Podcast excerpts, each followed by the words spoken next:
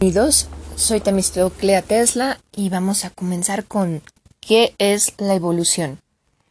De acuerdo con los cálculos más recientes, podría haber hasta 30 millones de especies diferentes de seres vivos sobre la Tierra.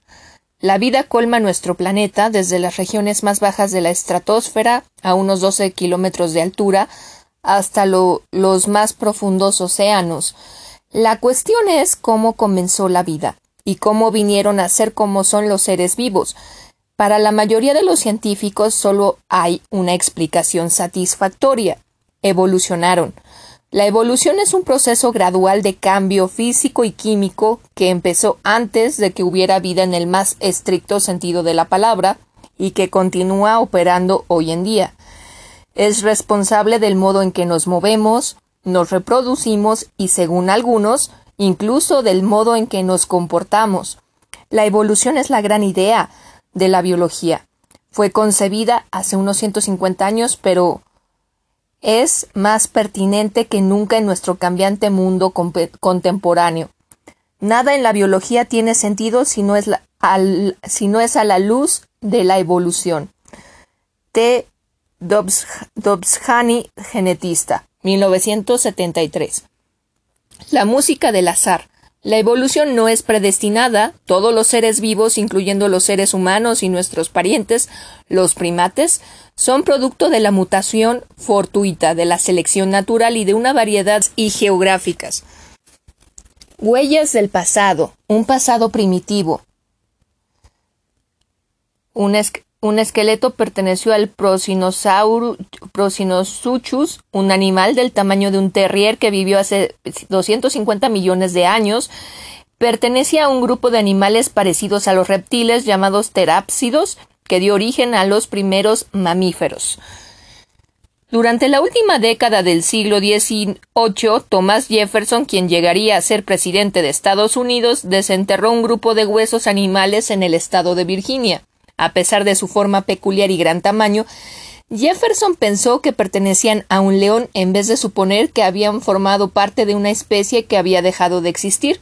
En la época de Jefferson la evolución era un asunto controvertido, pues se pensaba que aceptarla era también reconocer que la creación divina había sido hasta cierto punto fallida. Millones de restos fosilizados como los del león de Jefferson han sido desenterrados y catalogados y muestran que, en vez de, permanecer iguales, los seres vivos han estado siempre sujetos al cambio y que una enorme cantidad de ellos ha sido ventanas a otras eras. Los fósiles se depositan y conservan en capas de roca y forman una cronología de la vida en la Tierra. Por desgracia, este registro está lleno de huecos esto se debe a que son pocas las posibilidades de que algo se fosilice exitosamente y sea descubierto millones de años después. El registro provee una gran cantidad de información sobre la vida en el pasado. Incluso pequeños fragmentos de fósiles pueden arrojar luz sobre especies que se extinguieron hace mucho tiempo. En 1999 desenterraron en Madagascar un trozo de mandíbula, acompañado de tres dientes diminutos, al examinar los restos en el microscopio observaron que los dientes tenían una forma compleja, con puntas agudas y filos cortantes, característica de los, mamíferos que comen insectos. El animal al que pertenecían, Ambondro majabo, tenía más de 165 millones de años de edad, lo que lo convierte en uno de los mamíferos más antiguos que se conocen. Hallazgos fundamentales como el del ambondro contribuyen a demostrar cómo evolucionaron los seres vivos que existen y proporcionan un epitafio para los que han desaparecido. Pueden incluso decirnos algo sobre las condiciones y el clima prevalecientes en el pasado distante. Pruebas antiguas. Los estromatolitos son amontonamientos rocosos elaborados por bacterias que viven en mares pocos profundos. Sus fósiles se remontan a más de tres millones de años. Fósiles indirectos. La mayoría de los fósiles son despojos conservados de ciertos organismos, pero algunos son restos indirectos, resultado de las actividades de los seres vivos entre ellos están las heces fosilizadas, marcas de mordidas, huellas de pisadas, rastros y madrigueras. Estos fósiles indirectos dan pistas únicas sobre cómo vivían los animales extintos. Muchos son microscópicos, pero algunas líneas de pisadas cubren cientos de kilómetros cuadrados. El espaciamiento y arreglo de huellas individuales pueden indicar qué tan rápido se desplaza un animal o si se trataba de una especie que vivía en grupos. Huella de homínido. Esta huella fosilizada pertenece a unas Australopithecus afarensis, tiene unos 3.6 millones de años y muestra cómo este homínido caminaba en posición erecta. Fosilización. Cuando algo queda fosilizado, sus despojos evitan parcialmente la descomposición. Los tejidos blandos se desintegran, pero las partes sólidas del cuerpo, como huesos y conchas, se mineralizan y conservan su forma original. Pueden permanecer enterrados durante millones de años hasta que la erosión los devuelve a la superficie. Muerte y enterramiento. Después de la muerte, los despojos de un organismo quedan cubiertos por algún material que excluye el oxígeno. Desintegración. El organismo muere pero no queda cubierto. Sus despojos son consumidos por animales rapaces o destruidos por la intemperie. Mineralización. Los tejidos blandos se descomponen lentamente, entre tanto las partes sólidas como huesos y corteza son infiltradas por materia húmeda. Compresión. Los despojos mineralizados quedan enterrados a profundidades cada vez mayores bajo capas de sedimentos acumulados, el tiempo y la presión los transforma en roca, atrapada en ámbar. Los insectos, como las arañas, quedan atrapadas en la resina que emanó de un árbol hace varios millones de años. Al fosilizarse, la resina se convirtió en ámbar y conserva intacta a la araña. Los despojos también se conservan por momificación y por quedar enterrados en un terreno congelado. Descomposición. Los, los tejidos blandos se descomponen lentamente. Si el organismo no posee partes duras, no queda nada que pueda preservarse en forma de fósil. Transformación. Los despojos quedan enterrados a profundidad. Los movimientos geológicos o el calor volcánico transforman los estratos de roca y destruyen los fósiles que pudieran contener. Intemperie. La erosión desgasta la roca hasta revelar al fósil que encerraba. La intemperie destruye el fósil antes de que sea encontrado. Exposición. La erosión desgasta la roca hasta revelar el fósil que encerraba. Un paleontólogo con vista aguda encuentra el fósil antes de que éste sea destruido por la intemperie. Hallazgo común. Los amonites estaban distribuidos en el mundo entre hace, hace entre 400 y 65 millones de años. Se encuentran con facilidad. Evidencia viviente. Si los fósiles no existieran, sería muy difícil trazar la línea de la evolución. Aún así, seguiría habiendo pruebas suficientes de que ésta tuvo lugar. Dichas pruebas están inscritas dentro de cada uno de los seres vivos y consisten en las similitudes subyacentes y en ciertas peculiaridades en el diseño o comportamiento que sería poco probable que hubiera surgido por casualidad. Comparadas con los fósiles, estas pruebas son fáciles de encontrar. Lo que no resulta tan fácil es interpretarlas. Patas significativas. Las patas de los pájaros fragatas son parcialmente membranosas, lo que normalmente está relacionado con las aves marinas. No obstante, los pájaros fragata toman su comida al vuelo y rara vez amarizan. Sus patas son un legado evolutivo heredado de ancestros que se comportaban como aves marinas típicas. Patrones comunes. La naturaleza nunca empieza desde cero, más bien procede modificando cosas que ya existían. Nuevos cambios se acumulan sobre cambios operados anteriormente, pero los patrones que quedaron establecidos hace mucho tiempo desaparecen muy lentamente. Si dos seres vivientes comparten alguno de estos patrones, hay una alta probabilidad de que estén relacionados y de que hayan heredado ese patrón de la misma fuente. Estos patrones compartidos u homologías son una poderosa prueba del cambio evolutivo. Un ejemplo asombroso estudiado por Charles Darwin se refiere al patrón de los huesos de las extremidades de los mamíferos. En el universo viviente aparecen homologías que enlazan especies cuyos modos de vida suelen ser muy diferentes. Sin evolución, el mundo natural permanecería estático, sin embargo, Muchas especies llevan consigo los signos de modo de vida primitivo en forma de partes que ya no tienen ninguna utilidad. Estos órganos vestigiales incluyen toda una serie de estructuras, de estructuras redundantes, como los ojos de peces que habitan en cuevas y las extremidades inferiores rudimentarias de alguna serpiente y ballenas. En nuestro caso podemos considerar el apéndice que alguna vez tuvo un papel en la digestión. La evolución también explica algunas rarezas anatómicas que parecen resultados de un mal diseño. El sistema nervioso de la jirafa es una de ellas. Como todos los vertebrados, tienen algunos nervios que corren desde el cerebro hasta el pecho y después hacia arriba en dirección de la laringe.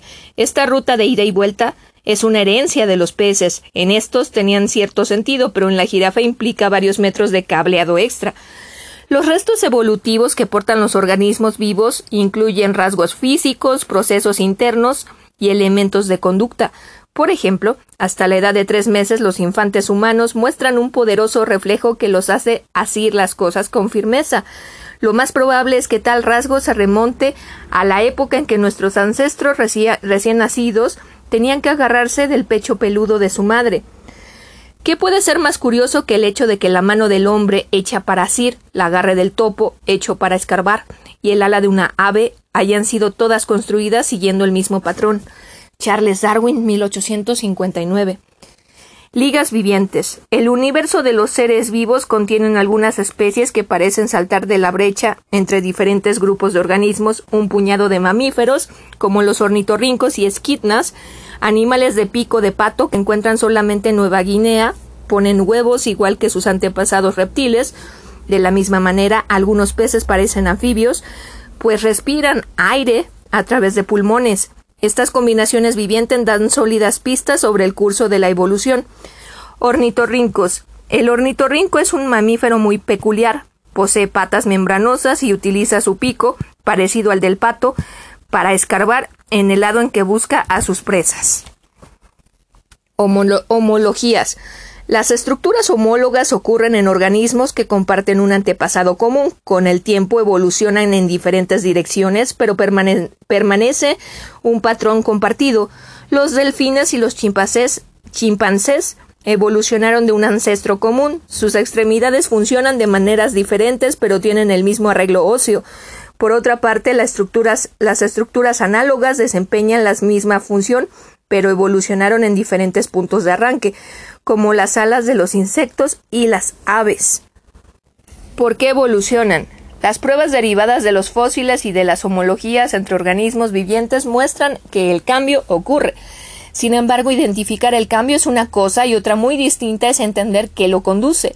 A principios del siglo XVIII, el naturalista francés Jean-Baptiste de Lamarck sugirió que el cambio era ocasionado por los mismos seres vivos, conforme se esforzaban por perfeccionar su modo de vida. Según Lamarck, una vez sacuda, zancuda, se esforzaba para estirar y alargar sus patas. Como resultado, sus descendientes tendrán patas cada vez más largas.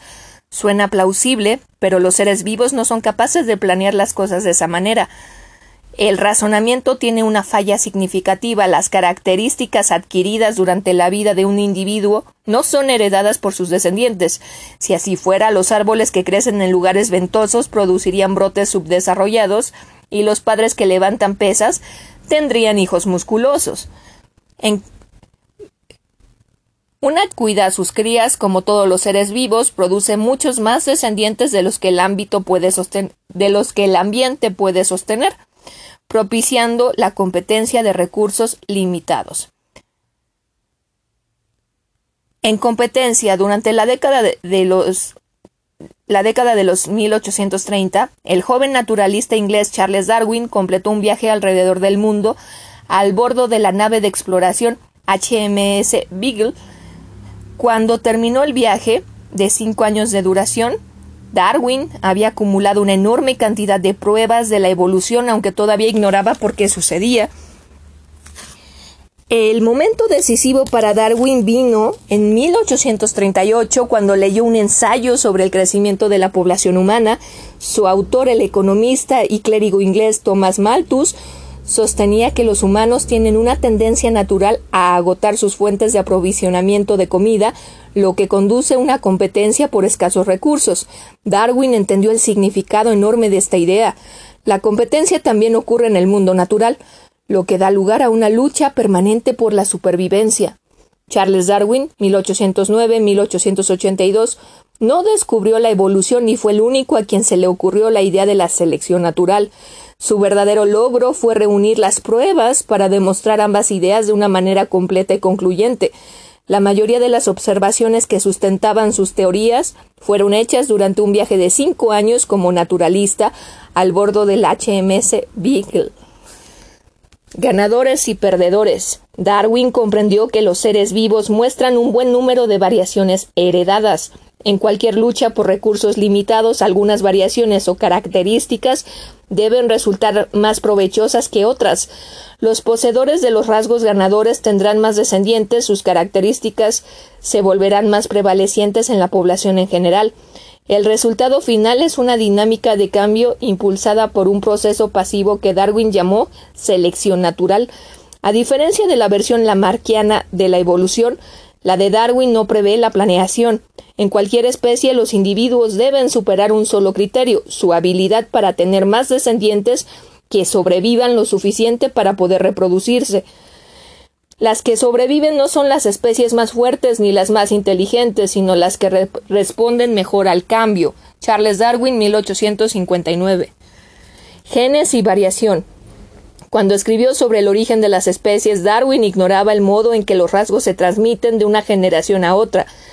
Los estudios sobre cultivo de plantas realizados por Gregor Mendel, contemporáneo de Darwin, muestran que dichos rasgos son transmitidos por factores que se derivan de uno u, otro de los pares, en de los padres. En 1909, estas unidades básicas de la herencia fueron bautizados como genes. ADN. La molécula del ADN tiene forma de doble hélice, contiene un vasto archivo de comandos codificados que conducen al crecimiento y desarrollo de un organismo. Una secuencia de bases químicas corresponde a un gen. Molécula helicoidal del ADN. La molécula de ADN se divide, se divide al replicarse. Mutaciones. Algunas mutaciones producen características que mejoran las oportunidades de supervivencia de un organismo, pero la mayoría tiene efectos negativos. Hoy sabemos que los genes son secuencias de cuatro bases químicas abreviadas C, G, A y T, que están grabadas en líneas de ácido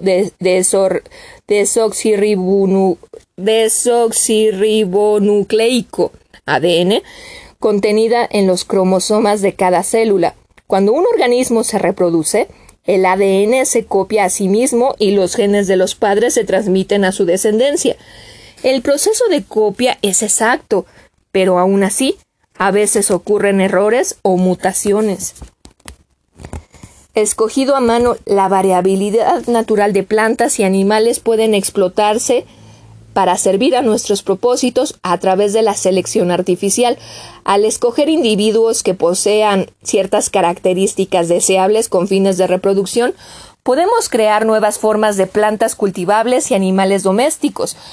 La col silvestre es un ejemplo clásico. Su cultivo selectivo ha dado lugar a un buen número de plantas muy diferentes entre sí. Formas moldeables. Los genes tienen el control definitivo sobre el tamaño y la forma de una planta o animal, pero estos rasgos también los modifica el ambiente. Una hoja que crece a la sombra será más ancha para atrapar mayor cantidad de luz. Cale, seleccionada por sus hojas.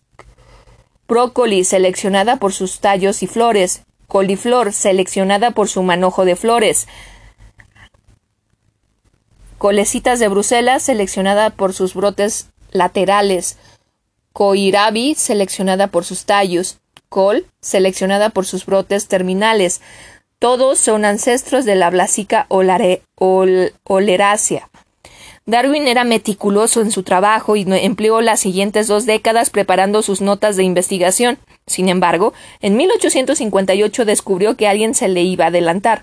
Otro naturalista inglés, Alfred Russel Wallace, tropezado con la idea de la selección natural.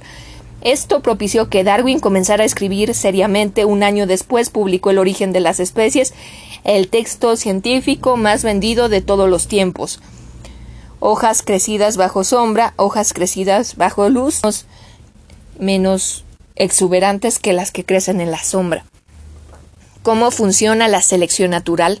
La selección natural es un proceso poderoso pero sutil su funcionamiento es continuo, pues siempre está probando las variaciones minúsculas que existen entre los seres vivos y favoreciendo cualquiera que les permita dejar más descendencia. A diferencia de la selección deliberada o artificial, no tiene preferencias ni metas y no puede favorecer rasgos que resultarán útiles en el futuro a menos de que reporten ventajas desde ahora. Esto significa que cada característica de los seres que viven hoy en día ha evolucionado a través de una serie de una serie inmensa de pasos, cada uno de los cuales ayudó a su propietario a sobrevivir. ¿Quién es ser, ¿Qué es ser apto? Siguiendo a Herbert Spencer, filósofo del siglo XIX, a menudo decimos que la selección natural representa la supervivencia del más apto. Se trata de un resumen adecuado de la idea central de Darwin, pero no significa lo mismo en términos evolutivos de lo que queremos decir. Cuando lo usamos a diario, esto se debe a que los individuos más aptos no son necesariamente los más fuertes ni los más rápidos. En algunos casos la, aptitud puede residir, residir, en lo que podríamos considerar cualidades negativas como ser pequeño, tímido, en vez de grande y atrevido. Escogidos los depredadores como el tiburón son importantes agentes de la selección natural, pues tienden a atrapar a los ejemplares menos aptos entre sus presas, pero que los más aptos se reproduzcan. Como resultado, estos tienen más descendencia. Selección sexual. Un tipo especial de selección ocurre en especies donde ciertos individuos, usualmente los machos, compiten entre sí para atraer a la pareja. En este contexto, cualquier adaptación que atraiga exitosamente, exitosamente, a las hembras será ventajosa porque le permitirá al macho ser el progenitor de más crías. Este proceso, conocido como selección sexual, explica por qué los machos de algunos animales tienen accesorios muy llamativos a lo largo de muchas generaciones, tienden a diferenciar más y más al se tiende a diferenciar más y más los machos de las hembras, situación que se conoce como dimorfismo sexual. La cornamenta del, del, alce irlandés poseía una cornamenta que alcanzaba los cuatro metros de envergadura. Metas movibles. Metas móviles. Otra característica de la aptitud darwiniana es que no necesariamente permanece igual. La selección natural no se encariña con sus favoritos del pasado, si quedan en desventaja son rebasados sin tardanza. Los perdedores dejan cada vez menos descendientes, sus rasgos se vuelven cada vez menos frecuentes. A la larga, su extinción es la condena final que dicta la selección natural. Es fácil imaginar que la selección natural favorece cambios que producen beneficios inmediatos, como músculos más poderosos o pelaje más cálido, pero incluso Darwin tenía dificultades para imaginar cómo podía crear órganos complejos como los ojos humanos. Los ojos parecen haber sido creados tal como son porque sus partes funcionan como un todo, pero basta contemplar el reino animal para darse cuenta de que hay una gran variedad de diseños de ojos. Lo importante es que todos funcionan. Utilizando cualquier tipo como punto de partida, la selección natural puede producir versiones más sofisticadas. Esto representa un argumento en favor de la evolución paso a paso. Peso muerto. Adaptaciones que alguna vez fueron útiles pueden convertirse en una carga. Cuando el vuelo deja de ser útil para ciertas aves, se convierte en una serie de desventaja. Tras el fuego, un bosque de, eucaliptos parece destinado a perecer, pero sus árboles están adaptados al fuego, así que harán brotar nuevas hojas unas pocas semanas después de consumado el incendio. Cuidado, marcha en reversa. La selección natural favorece rasgos que contribuyen a la supervivencia, pero también minimizan aquellos que han dejado de justificar su existencia. Un ejemplo son las alas de las aves, para quienes volar implica una inversión en poder muscular. No obstante, si la evolución crea una ave que se alimenta y anida en el suelo, y a la que amenazan pocos depredadores, resultará que no tiene necesidad de volar.